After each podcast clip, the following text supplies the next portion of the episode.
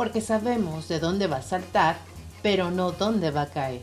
La ranita cuántica.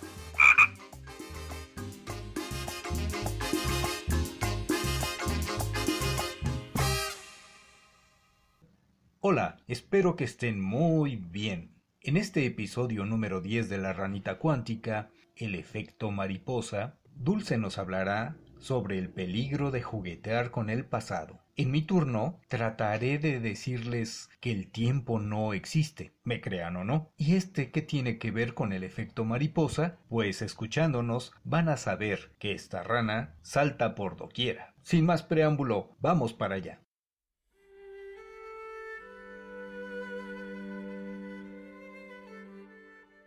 El aleteo de las alas de una mariposa se puede sentir al otro lado del mundo. Reza el popular proverbio chino, origen del concepto del efecto mariposa. Les voy a contar cómo nuestra mente puede jugar con varias ideas a la vez. No sé si les ha pasado que de pronto están eh, recordando a alguien del pasado, un profesor, eh, un amigo, una expareja, algún familiar que hace mucho no ven o no saben sobre él. Y de pronto a las horas o al siguiente día después de esa plática tienen información o se topan con esas personas. Es justo aquí donde podemos eh, psíquicamente o psicológicamente aplicar el efecto mariposa. No es la ley de la atracción, no es programación neurolingüística, ni tampoco es que yo este, manifieste, que la persona me llame y tal. Es como mi mente se mete a juguetear al pasado. Entre más esté yo tocando mi pasado, más presente lo voy a tener.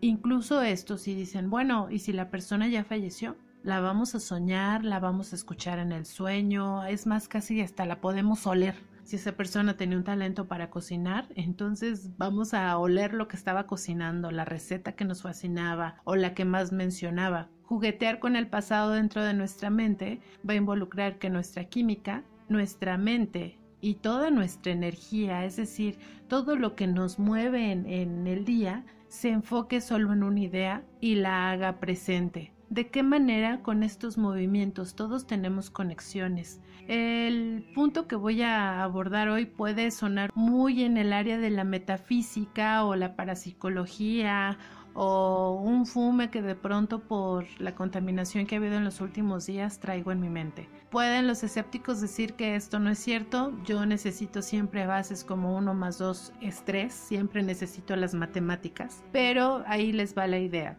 Yo empiezo a, tener una idea recurrente es que hace mucho que no veo al familiar tal, ¿no? Y empiezo a pensarlo y a pensarlo y me acuerdo. De pronto sale una canción en la radio que cantaba esa persona. Paso siguiente, a las dos o tres horas, eh, me llega ese aroma del perfume de esa persona. Y por la noche de pronto me topo con algún regalo que me hizo esa persona así, casualmente en casa abriendo un cajón. ¿Qué sucede aquí? Que sí tenemos la capacidad de irnos al pasado, traer cosas y hacerlas pues sólidas o manifestarlas en el presente. El efecto mariposa es estar jugueteando como un niño con una pelota o como estas pelotitas, no sé si les, les tocó jugar en algún momento las pelotitas del estrés que ahora traen una carita feliz y, y luego ya ahora le dieron un montón de formas. Hay unas padrísimas en Amazon. Que estás jugueteando de alguna manera inocentemente con una idea y de pronto sale. Cuando la tienes no de manera inocente, sino la tienes eh, expresando tu carencia o tu trauma o tu coraje o tu rencor o tu dependencia, pues no sucede, no se va a manifestar nada, no va, no va a aparecer nada, no, no vas a poder traer nada del pasado al presente. En cambio, cuando la haces desde, bueno, lo haces desde la inteligencia, vaya, o desde la inquietud infantil o, esta parte primaria que tienen los niños de no ser tan aprensivos, vaya, de juguetear. Entonces es que es posible traer un pedacito de nuestro pasado a nuestro presente sin generar estos cambios caóticos como que si la mariposa va a estar aleteando en China y entonces aquí en Acapulco, ¡pum!, un huracán. No así, no tan agresivamente, pero que sí vamos a tener la presencia de nuestro pasado al ponernos a juguetear con esa pelotita. Bueno, es todo por mi intervención de hoy. Nos escuchamos y les platicaré en la intervención que tenga en conjunto con Roberto.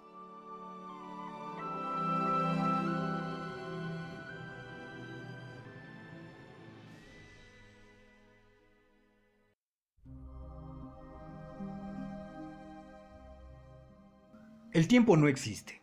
Y quien sepa de física va a decir que estoy loco o que me pasa. Mm, les diré una cosa. Desde mi pobre pensamiento infantil, realmente no existe. Es una invención humana. Y esta invención humana está basada en dos cosas. El movimiento de traslación y el movimiento de rotación de la Tierra. Empezó con luz y sombra, es decir, todo el lapso en que la Tierra estaba iluminada y se veía claramente, el hombre llamó día y lo que no estuvo iluminado durante otro lapso lo llamó noche. Posteriormente, creo, hubo la necesidad de dividir todo ese lapso en lapsos más pequeños para tener un mayor control de las actividades. Y a eso fue lo que llamamos tiempo. No porque esté mal, y quien sepa de física cuántica me puede dar una rastriza, pero creo que tomarlo como una dimensión ya es algo peligroso. Nos hace fantasear. Y miren que si hubiera el viaje en el tiempo, yo sería el primero que estaría interesadísimo en, realizar uno. Sería fantástico poder regresar a ver la construcción de las pirámides o poder ver cómo se desarrollaron las civilizaciones prehispánicas. Sería genial. Claro que con estas revolturas, pues nos empezaríamos a tomar con problemas como la paradoja del abuelo, por ejemplo. Pero fuera de esto, aunque no existe como una dimensión, así como lo estoy diciendo, sí puede existir en nuestra mente analicen un poco las afirmaciones que tenemos de manera cotidiana, como el hubiera no existe. Y yo diría, ahí sí, al contrario, el hubiera sí existe, porque entonces, si no lo fuera, Platón estaría reventándose en su tumba. Si el hubiera no existiera, no existiríamos los escritores.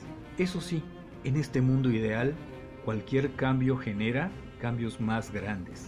Un detalle puede generar una novela, un pensamiento puede generar una teoría e incluso un rumor puede destruir a una persona. Los efectos de las cosas pequeñas pueden agrandarse de tal manera que el mundo podría caer destruido. Y bien pensado, qué bueno que no existen los viajes en el tiempo aún. Fantaseando un poco, incluso los universos que nos inventáramos podrían ser hechos polvo con cualquier detalle pequeño. Y gracias a que los viajes en el tiempo aún no existen, yo no puedo insertarme en uno de ellos porque me imagino la de barbaridades que podría cometer si fuera al pasado.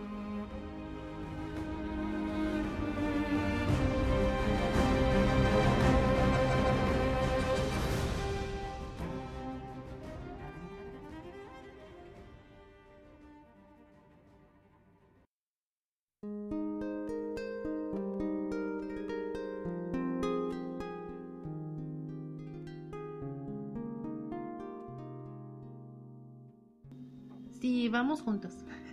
Bueno. Bueno, hola Roberto. Hola Dulce. Hola Roberto, yo ya llevo como una hora viéndote, ¿no? Pues y apenas saludé. Digamos que volvemos al pasado y nos volvemos a saludar, no importa. Bueno, ¿qué pasaría si volviéramos al pasado? Ojalá no, porque tengo un escaso entendimiento de lo que haríamos con ese pasado. ¿Y el pasado de quién? Yo tengo dos, dos puntos muy sencillos ahora porque este tema me parece tan extenso, tan apasionante, tan complicado y tan lleno de ciencia ficción que yo creo que en eso no se pierde. Vayamos por partes. Creo que en las intervenciones individuales yo mezclé dos cosas. Uno, que es la física cuántica, muy leve porque de física cuántica sé lo mismo que de astronomía. Y dos, que es el viaje en el tiempo. Sí tiene uno que ver con el otro, pero habría que establecer un pequeño detalle. ¿Qué pasa cuando realizamos una cosa y esa cosa produce consecuencias? En el viaje en el tiempo tendríamos que ubicar un pequeño espacio para saber qué efectos podría tener. No sé si te parezca eso. Sí, bueno, ya, ya que estás en modo académico, yo también. yo también puedo. Mm. Mis tres puntos entonces mis tres puntos ahora, porque antes eran dos, ahora quiero sumar uno. Mis tres puntos sería cómo afecta que yo viva en el pasado, cómo me afecta psíquicamente, psicológicamente que yo viva en el pasado. Siguiente, quería contar algo así como breve del hilo rojo. También japonés el asunto. Y la última, una historia que siempre escuché en, en, varios lugares de niña y que me parece tan, tan acorde para lo que dijiste en tu intervención individual. Entonces, comenzaré por el hilo rojo, que creo que es lo más breve. Muy bien. Siempre me pregunto sobre esta historia. Dice que te topaste tres veces al amor de tu vida antes. Primero me cuestiono que cómo saber que es el amor de tu vida. Segundo, me cuestiono cómo, cómo te las topaste, o sea, cómo te topaste a, a esta persona tres veces. Quiero pensar, una, pues así como que tal vez no te das cuenta. La segunda, ya tienes un poquito más conciencia. Y la tercera es cuando ya, no sé, te vinculas, te comienzas a salir, ya te relacionas, ya, ya formalizas la relación, ¿no? Es como, como extraño. Pero, ¿cómo te das cuenta que es esa persona? He escuchado muchas historias de, ah, yo conocía a mi marido desde niña y me caía mal. Pero ya después lo, nos encontramos en una fiesta, empezamos a salir, nos separamos porque cada quien se fue a estudiar Luego nos encontramos llegados a la universidad y nos casamos. Ay, esos eran los del hilo rojo. Tres veces se toparon. O diría Paquita, la, del barrio, tres veces te engañé. Mm, eh, mm. No, no, vamos por No, pero ahí era como tres veces te engañé, la primera por, por venganza, la segunda por, por cobarde y la tercera yo qué sé. La verdad que no me sé la canción, pero como que algo decía así. sería interesante buscarla para saber de qué va. No, pero me refiero que tres y en la situación particular de tú y yo, pues no podría tener esa referencia de las tres veces. Pero creo que para mí sería un, un buen apunte para hacer una historia, un cuento, un relato sobre cómo hubiera sido, vaya, será un viaje a la imaginación, abordando en, nuestro caso particular lo del hilo rojo. Pero en otras, en otras parejas, y siempre voy a tener de referencia a mis papás, creo que ellos sí se toparon tres veces antes. Y, y, de niños, eh, siempre, bueno, de niña imaginaba que eran como, como la bella durmiente cuando la ve el príncipe, le dicen, mira, tu futura esposa, y él le hace, ay, ¿qué es eso? Y ve a la niña y toda bellilla y como, el bebé guacala. Quiero pensar que era como, como que ellos se toparon así, mi mamá pues siendo una, una niñita y mi papá ya siendo un chavalillo ya de más edad pues, ¿no? Y así muchas parejas que conozco sí se toparon, o sea, sí, sí llevaban como este tiempo. Y dije que iba a ser breve, pero ya me extendí. Pero bueno, sería mi siguiente apunte y, y si en algún momento me animo, claro que les compartiría esa historia entretenida del hilo rojo de nuestra situación particular. Pues espero que no sea una ley porque entonces ya la pasé por alto no sé cuántas veces. Pues si yo ya me lo topé, ya lo dejé ir una, dos y tres, no sé, alguna vez. O ya te llegó varias, o sea, sí, ya te llegó varias veces. Es como dices en tu libro que las oportunidades no se pierden. No se pierden, solo las toma alguien más. Claro, claro. Pues sí, está interesante y, y una acción de esa índole, ya sea la tomes o la dejes, tiene consecuencias y estas se van a ampliar a otros aspectos. ¿Será por eso que alguien ya se imaginó que hay universos alternos para compensar? Porque es interesante el tener la idea de que en algún en alguna dimensión desconocida hay alguien como yo que está viviendo una vida paralela pero que no cometió mis errores sino cometió otros o que no tuvo mis aciertos pero tuvo otros. Imagínate, debe haber por allí en alguna dimensión extraña un Roberto que de veras se hizo jugador profesional de voleibol. A lo mejor en ese canal que luego vemos de Guatemala. de Guatemala. O de Guatemala. Bueno, en fin. Sí, de Guatemala que tal vez haya un Roberto voleibolista o si no ya no ya no está en las ligas, pues ya no está activo como jugador, tal vez esté como entrenador, tal vez. o como juez o directivo o algo, no sé, algo como la CONADE, pero en Guatemala. O aquí mismo en México, pero en un país que sí tiene un buen gobierno, que sí apoya otros deportes, que no malgasta el dinero en tarugadas. Pero luego eso no te suena como al librito este de la Atalaya, donde todo es maravilloso y donde conviven maravillosamente los humanos, los animales y la naturaleza está perfecta. Pues a lo mejor ellos sí ya vieron ese mundo alterno. En fin, esto me recuerda varias producciones. La que inspiró este, este episodio, por ejemplo, el efecto mariposa, donde sí se puede ver cómo es que un, un pequeño detalle, una pequeña acción produce cambios brutales. Ciencia ficción, pero nada ilógico. Es lo que yo te decía, es, bueno, efecto mariposa, a ver si lo ubican, es con Ashton Papi Kutcher. con el guapísimo de Aston Kutcher que ya después lo degradaron solo a guapo y ahora es solo guapo tonto, pero no era tonto. Entonces, ¿de qué va la película? Él tiene unos diarios y su padre está en un centro psiquiátrico y entonces pues resulta de que con estos diarios él va cambiando el pasado. Básicamente la película te revuelve y hay que estar muy despierto y poner mucha atención y verla por lo menos dos veces para entenderla. Por eso sin spoilers y sin narración y sin sinopsis. Pero es clara la muestra de que él viaja al pasado con esos diarios vaya, adquiere el poder de viajar al pasado, pero si te fijas en cada viaje, Robert, es una intención egoísta de bienestar. O sea, cada intención que él tiene, sí te dice, ah, todos vamos a estar bien, pero es una mentira. El único que quiere estar bien es él. Eh, solo él quiere estar bien de su conciencia, bien en su esquema, bien en su entorno, bien con las personas. Cuando sus seres amados y los más cercanos, como su pareja y su madre, están mal, él vuelve al pasado y recompone según el todo, pero en donde él sale dañado, por ejemplo, en donde está en silla de ruedas, dice, o sea, de loquito me quedo aquí y me tengo que regresar por mis piernas. Entonces ahí, amor, amor incondicional, pues. No, no, y por eso mencionaba en algún momento que si hubiera viajes en el pasado y yo me inscribiera, pues agradezco que no, que no existan.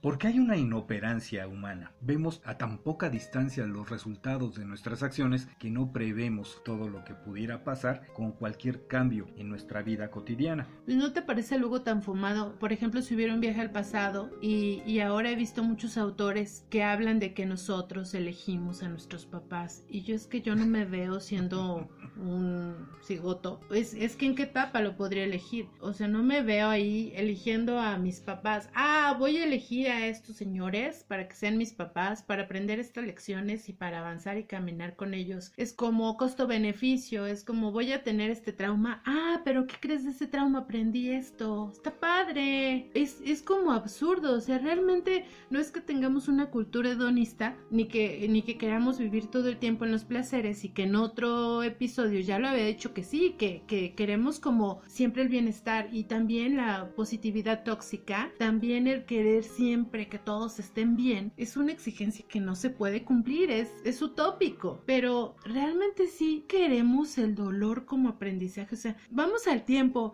Ah, quiero esta lección. Oye, es que si me puedo evitar el mal paso, pues me lo evito. Pero ya vimos en la película que si evitas el dolor, luego las consecuencias son horribles. Y bueno, en esa especie de fantasía, si somos capaces de elegir a nuestros papás, significa que tenemos tenemos cierto conocimiento que nos permite identificar por qué sí o por qué no una pareja. Pero si ya tenemos ese conocimiento, ¿ya para qué vienes? Bueno, y si tienes el conocimiento siendo un embrión, siendo un producto, dijeran los médicos, el producto, el feto. ¿Para qué naces? Ajá, si tienes ya este aprendizaje, naces y ya, ya fuiste tan, ¿qué será? Tan erudito para elegir a tus papás con ciertas características para luego tú también sanarlos.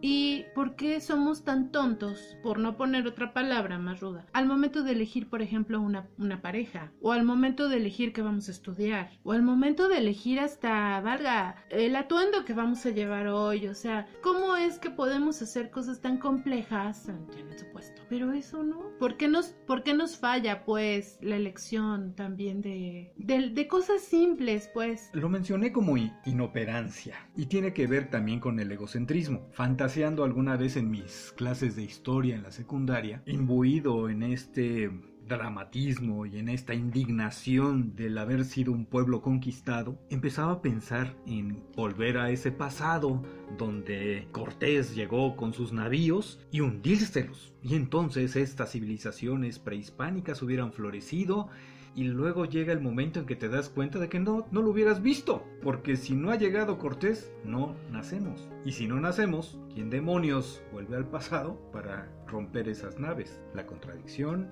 y la paradoja del abuelo. Y que sí tienen que ver el efecto mariposa, porque es como un tanto confuso entender esta vuelta, esta ida y vuelta, varias veces, pero también es como, sí, extraño o raro, confuso. Que había un programa en la televisión que se llamaba Quantum Leap, que protagonizaba a Scott Bakula y que viendo estas contradicciones ponían una regla dentro del programa. Este viajero en el tiempo no podía pasar más allá de la fecha de su nacimiento. Desaparecía. Aparte de eso, si afectaba más allá, entonces los efectos posteriores hubieran sido mucho más grandes y hubiera desaparecido a más gente. Que, Toyota haga un DeLorean ya. sí, más o menos. Pero aún así, si no puedes pasar, teóricamente, de tu fecha de nacimiento, cualquier cambio que hagas va a afectar exponencialmente a un montón de gente. Por eso, gracias, no existen aún los viajes en el tiempo. Y para efectos de mi pobre entendimiento, insisto, para mí el tiempo no existe. Cuando estabas en tu intervención, hablabas de que un rumor podía generar grandes conflictos. Cuando yo era muy pequeñita, bueno, que llegamos a vivir acá a Irapuato, pues mis papás llegan, nueva, llegan a una ciudad que era de ellos, pues aquí nacieron y todo, pero al irse una temporada como que perdieron pues contacto, ¿no? Con personas, tenían que hacer nuevas amistades. Y creo que la iglesia siempre es como un buen cultivo de, de amistades. Y eh, comenzamos a ir a, a, misa y comenzamos a ir a reuniones de la iglesia y tal. Y los sacerdotes en esa temporada, yo tendría como 10 años, repetían mucho una historia y hablaban sobre el perdón. Bueno, psicológicamente aquí voy a hacer un paréntesis, el perdón no existe. El perdón es algo moral religioso, perdón por los que les vaya a caer rudo esto, que ponen para que las personas vivan con culpa, que no tengan libertad. Sí, es, es un doble filtro que traemos la mayoría de las personas porque pues a lo mejor todos fuimos bautizados, a lo mejor ya no, ya no practicamos algún credo, pero la mayoría somos bautizados, ¿no? Es un chip que, que, traemos ya. Entonces, el perdón es algo que le dices a la mente, ya, te perdono, la mente lo borra, ¿sí? Y esa persona lo va a volver a hacer. Ejemplo muy claro, y yo lo puedo explicar así de manera más fría, más burda, es un infiel. El infiel viene, engaña a la mujer, viene, pide perdón, por favor, perdóname, no lo vuelvo a hacer. Ella le dice, sí, sí te perdono, olvidamos esto, empecemos de nuevo. Ay, él lo va a volver a hacer. ¿Por qué? Porque no dejó que él asumiera la consecuencia, no dejó que él se llevara pues esta vergüenza de que es el, infiel, pues, el que no cumple la palabra, el que tiene más, más mujeres, ¿sí? El que fue desleal a una promesa, ya sea civil o, o en la iglesia o donde haya sido. El perdón es una cosa que está nada más en teoría que bonita y nos tiene llenos de culpa y de enfermedad. Bueno, entonces los sacerdotes, volviendo a la historia, hablaban del perdón y contaban la historia de una chica muy guapa. Voy a hacer ahorita todas las menciones importantes para que se imaginen la magnitud de esta situación. Era una chica muy guapa, hija de familia, una mujer muy respetable, muy cuidada por sus papás, que tenía un novio y este novio la quería muchísimo. Entonces un día una de sus vecinas la ve hablando con, con un chico y la vecina va y le dice a la mamá del novio de esta chica, oye, vi a fulanita hablando con un chico siéndole infiel a tu hijo. La mamá del chico le dice, oye, fulanita pues está siendo infiel, habla con ella. No, no es cierto. Él quiere aclarar este punto, la relación termina y ella pues está en depresión después de la ruptura está en depresión, en depresión, no hay manera de sacarla, el chico ya no le habla, bueno, ella sufre un montón. Pasa un tiempo, ella se suicida, porque era en la época en que pues se, mataban por amor, ahora creo que solo se alcoholizan, se tatúan, se pintan el cabello de colores para cerrar el ciclo o se ponen un piercing. Bueno, y muere la chica, los papás destrozados ahí con los, con los vecinos, con los amigos, y llega esta señora pues a darle las condolencias pero con esta reserva de la culpa. Va con el sacerdote y se confiesa y le dice, Padre, yo creo que yo fui la culpable de que esta chica muriera, porque yo fui a decir que ella tenía otra relación con otra persona. Dice, ¿sabes quién era esa persona? Dice, pues sí, ahora me doy cuenta de que era un familiar de ella, que no era una infidelidad. Dice, yo quiero recibir ese perdón. Ah, dice, pues muy bien. Dice, tú vas a quedar perdonada después de que hagas lo siguiente y lo siguiente que sugería el sacerdote era subirse a un edificio, soltar todas las plumas de una almohada, de estas almohadas carichimas de pluma de ganso, y cuando ella terminara de recoger la última pluma de esa almohada, iba a estar perdonada. Al final, el sacerdote la reflexión que hacía era que mis palabras no van a tener un no van a tener un límite. Puede ser infinito lo que yo pueda decir y que tiene que ser como muy prudente siempre lo que yo tenga que decir y no andar diciendo cosas por decir, vaya. Y siempre me quedó esto como tener la prudencia, como qué vas a decir que pueda afectar. Años después, cuando estaba en la preparatoria, teníamos una maestra que decía, recuerden que con sus palabras ustedes pueden impulsar o sepultar. Siempre decía, ustedes pueden lanzar a esa persona al éxito o al fracaso. Entonces era la orientadora de la escuela. Y siempre me quedaba esto, yo con mis palabras tengo el poder y ahorita que lo decía sobre el rumor, realmente sí tenemos el poder de hacer que alguien vaya. Y, quitando que los traumas y que cada quien toma las cosas como quiere, que no, no, no, hasta dónde tus palabras van a impactar al otro, ¿no? Entonces, esa era mi historia. Como reflexión está bastante densa y es cierto, una palabra exactamente dicha en un momento inadecuado va a producir un efecto distinto a que si lo haces en un momento adecuado. Es como el blog de lunes, ¿no?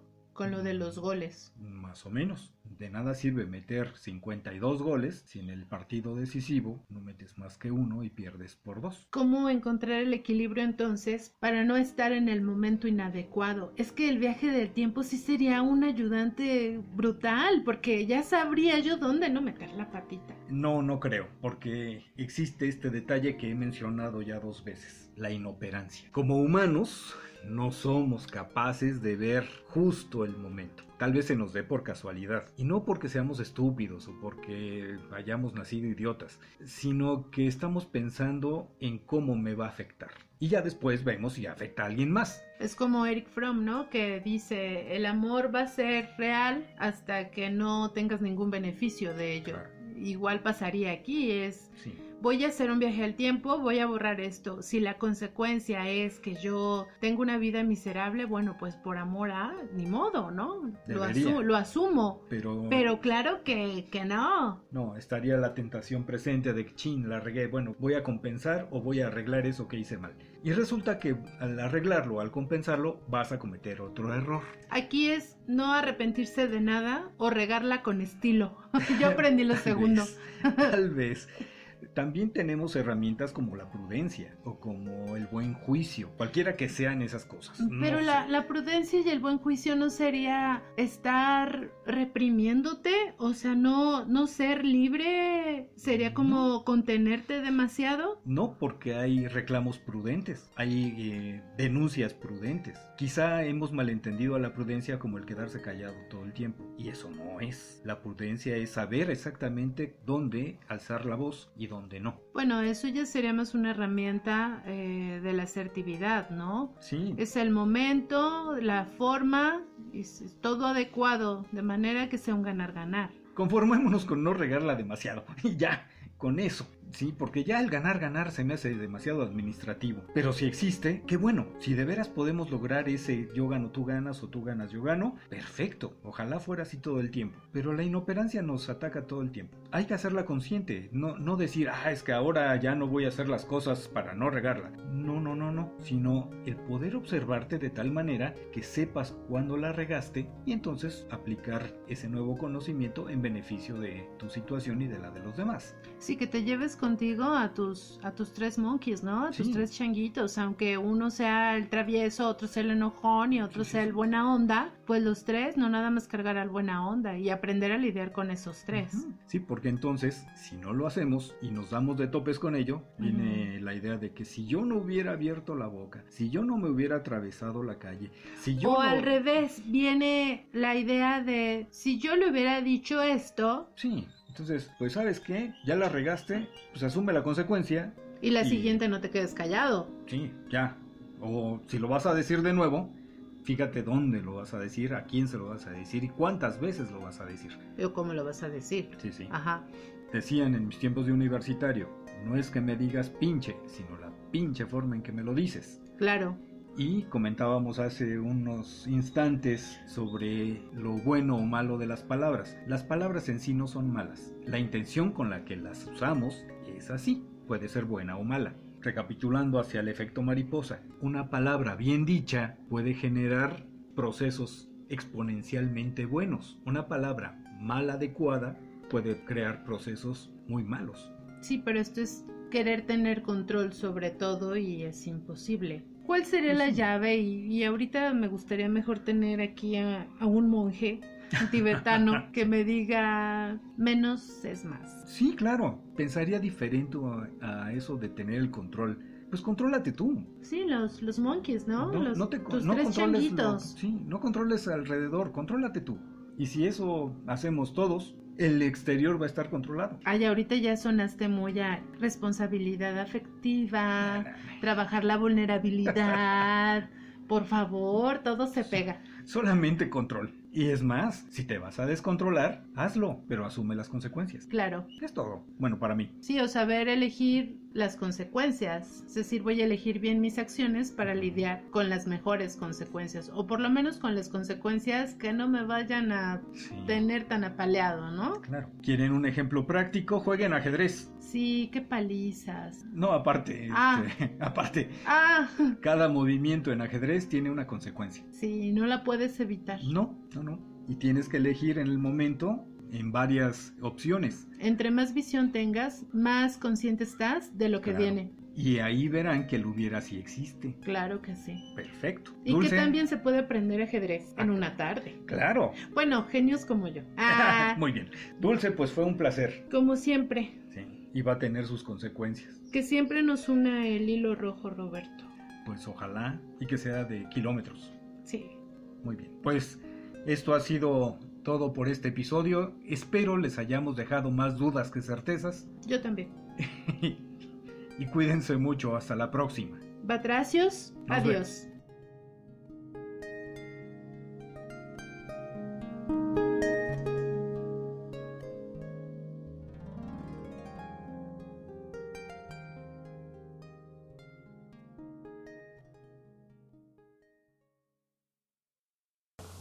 Espinal Editores, el espacio para que tus letras tomen forma. Visita nuestra página de Facebook.